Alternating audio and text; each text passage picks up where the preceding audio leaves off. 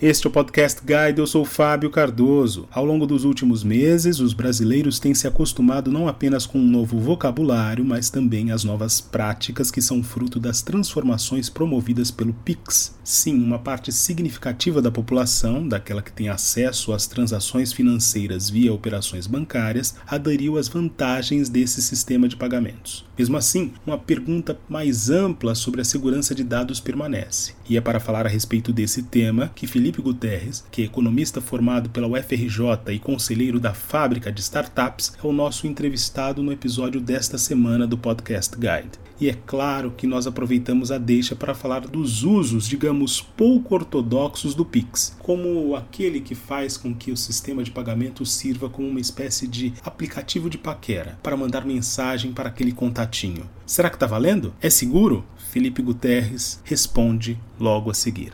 Felipe Guterres, é um prazer tê-lo aqui conosco no Podcast Guide. Muito obrigado pela sua participação. Obrigado, Fábio. É um prazer enorme estar aqui com você. Felipe, nos últimos meses, o Brasil está se acostumando não somente com o vocabulário, mas com as novas práticas relacionadas ao Pix. A gente vai falar a respeito disso daqui a pouco. Eu gostaria de tratar nesse início de conversa, no entanto, de outro tema que é igualmente relevante em termos de transformação digital e de relações financeiras, que é exatamente o tema do Open Banking. Explica para a gente quais as vantagens e os riscos desse sistema.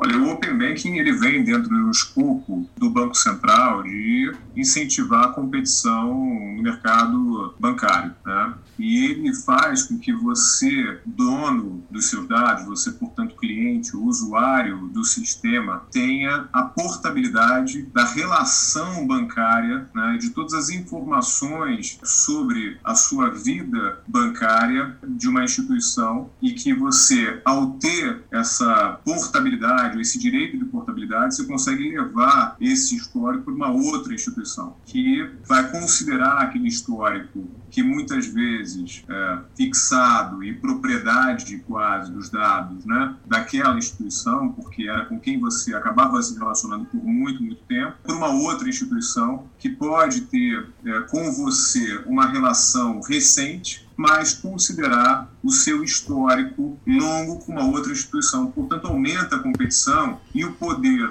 do cliente em decidir qual é a melhor alternativa, qual é a melhor solução de produtos e de instituição com quem ele quer trabalhar. Eu queria insistir nesse ponto, até porque recentemente houve uma notícia importante a respeito do vazamento de dados. Quão seguro é o Open Banking?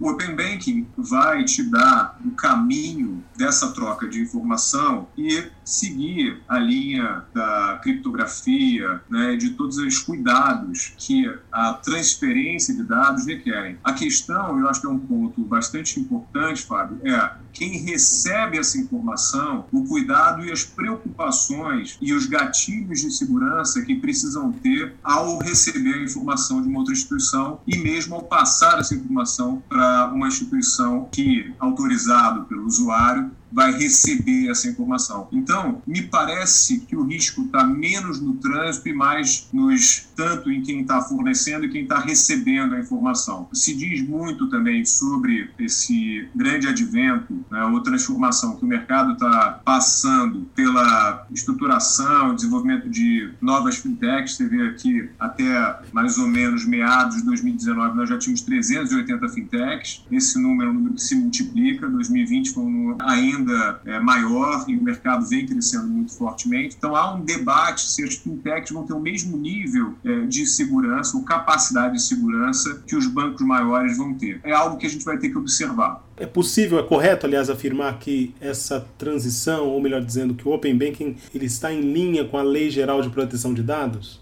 Sim, é correto essa afirmação. É, a própria LGPD, é, você consegue olhar ela pela perspectiva de que o dado é propriedade do usuário. Né? Então, nessa perspectiva, ela está absolutamente em linha, onde você, como proprietário dos seus dados, consegue fazer a portabilidade dessas informações. É muito importante entender é, o valor desse histórico bancário do cliente, porque como o mercado bancário era e ainda é muito concentrado, se você desenvolvia um histórico de relacionamento com uma determinada instituição, muito provavelmente qualquer outro produto que você fosse adquirir vinha naturalmente dessa instituição, porque você teria muita dificuldade de ter produtos e serviços a níveis competitivos de preço numa outra instituição que estava começando a te conhecer. Na hora que você leva os seus dados e esse histórico para uma outra instituição, você iguala o nível de análise e de é, visão sobre o seu risco, vamos chamar assim, de crédito, né, e a sua potencialidade como cliente. Isso dá o poder para o usuário, para o cliente. Na LGPD, a preocupação com os dados do cliente e a propriedade dos dados é, do cliente acabam se alinhando e conversando com o advento do Open Banking. No contexto pré-Open Banking, esses dados eles não pertenciam ao usuário, ao cliente, mas sim exclusivamente quase às instituições financeiras, é isso? E... Se, eu, se eu requisitar as minhas, minhas informações a uma determinada instituição financeira para passar para outra, ela não tem a menor obrigação hoje de seguir nessa linha. Amanhã, com o Open Banking, uma vez autorizado, ela é obrigada a passar para outra instituição. Como é que os bancos estão buscando se adequar a essa nova realidade de competição com as fintechs, dado esse cenário? Olha, você tem movimentos diferentes. Você tem uma busca por ganho de eficiência interna dos grandes bancos.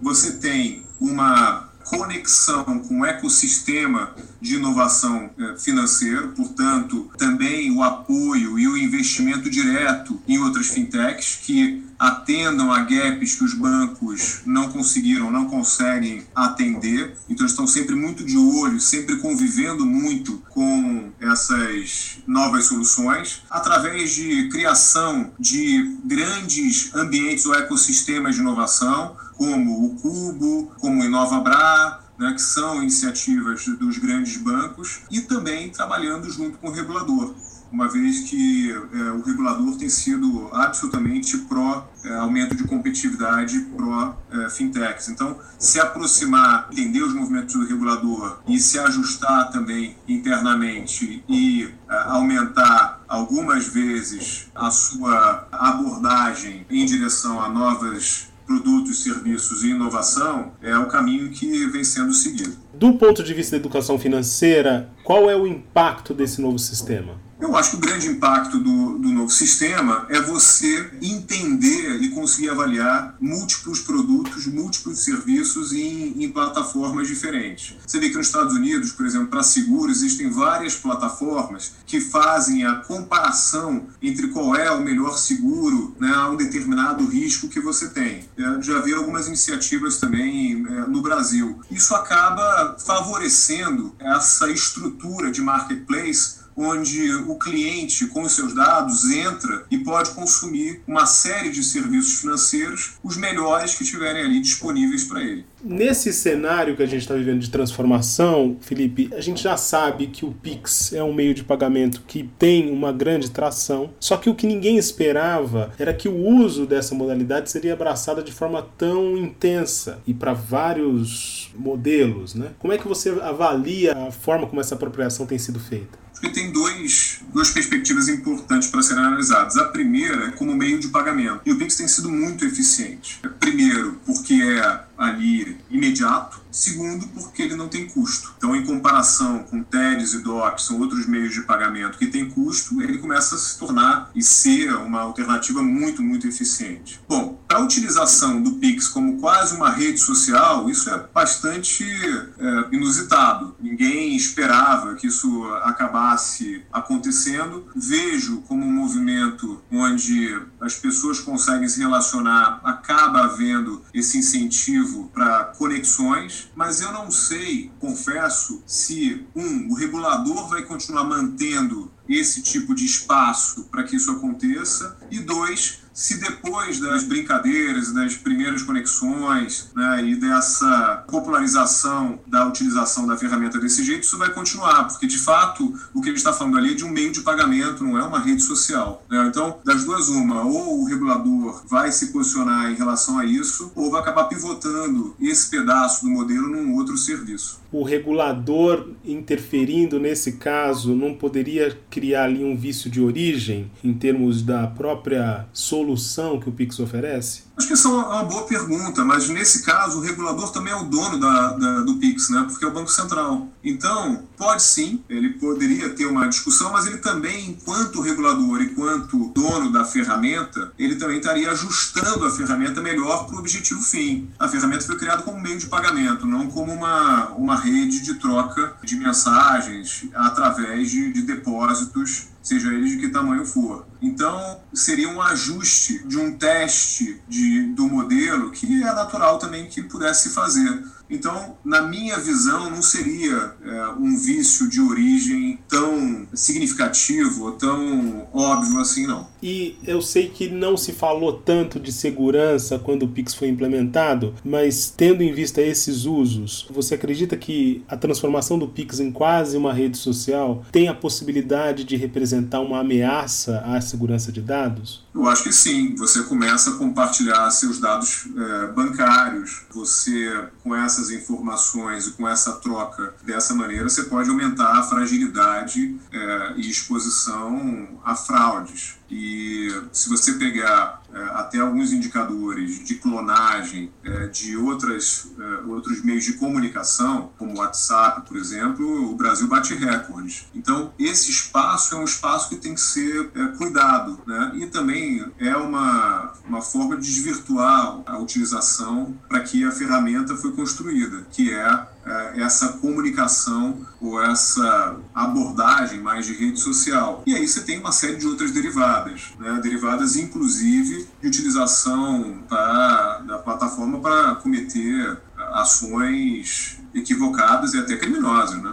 Tem uma outra perspectiva também que tem a ver com a própria lógica de gamificação de plataformas como essa. Né? Há a possibilidade de você impulsionar o uso de forma indiscriminada e fazer com que as pessoas gastem mais do que eventualmente elas haviam programado. Esse risco também não necessariamente foi previsto por, pelo regulador nesse caso. Você está correto. Né? Não vejo o regulador pensando, o Banco Central pensando que as pessoas iriam utilizar, dentro desse conceito de gamificação, esses de pequenos depósitos em massa que podiam viralizar para brincar, ou para se comunicar, ou mesmo para marcar encontros, é, como a gente tem visto aí recentemente. Como algo que desvia do objetivo final, dificilmente é, havia essa previsão, e agora ajustes vão ser necessários né? E é, e é normal dentro do processo de lançamento de produtos e processos novos. Você colocar no mercado, fazer os testes de aceitação, acho que claramente o produto foi muito bem sucedido, e fazer os ajustes necessários, seja do ponto de vista de segurança, seja do ponto de vista do objetivo final. Fazendo uma projeção, então, com base em todas essas informações que nós temos hoje, eu sei que é arriscado é, pensar no longo prazo nesse caso, mas onde é que nós estaremos, ou melhor, onde é que nós podemos estar? quanto a essa transformação que o Open Banking promete oferecer daqui a 12 meses? É claro que o Open Banking ele vai entrar em estágios, e isso é importante que seja assim. Né? Então, é, quando você faz uma implementação em etapas, você vai acostumando o mercado a, a cada ajuste processos que precisam ser transformados ao longo da jornada. Em 12 meses, muito provavelmente, todos os atores, sejam aqueles que são obrigatoriamente participantes, sejam aqueles que aderiram é, ao movimento do, do Open Banking, vão ter avaliado os, os ajustes de estrutura, os impactos do ponto de vista de dados, inclusive na maneira como vão trocar essas informações, para estarem prontos e já trocando uh, uh, os dados necessários ao longo do período. O ponto maior que me interessa e que eu acho que é importante compartilhar é e até mais do que 12 meses, mas é o que está acontecendo. Você tem uma regulamentação é, e um aumento de, de competição com uma, uma regulação muito amigável né, para soluções tecnológicas e de inovação é, financeira. E isso vem muito da abordagem do, do, Banco Central nos últimos anos, e isso vai ganhar muita atração nos próximos anos, é onde eu vejo. E aí, com isso, os usuários, os clientes tendem a ter serviços melhores, serviços de melhor qualidade, maior é, amplitude de serviços também e preços mais baratos. Esse é o objetivo, na minha visão, principal do regulador. Felipe Guterres, foi um prazer tê-lo aqui conosco no Podcast Guide. Muito obrigado pela sua entrevista. Fábio, muito obrigado, um prazer. Um abraço a todos. Hein? Esta foi mais uma edição do Podcast Guide. A nossa lista completa de entrevistas está disponível no Apple Podcasts, no Deezer, no Google Podcasts, no SoundCloud e no Spotify. E no aplicativo O Guia Financeiro, além dos nossos podcasts, você encontra muito mais conteúdo sobre o mundo da economia em diversos formatos.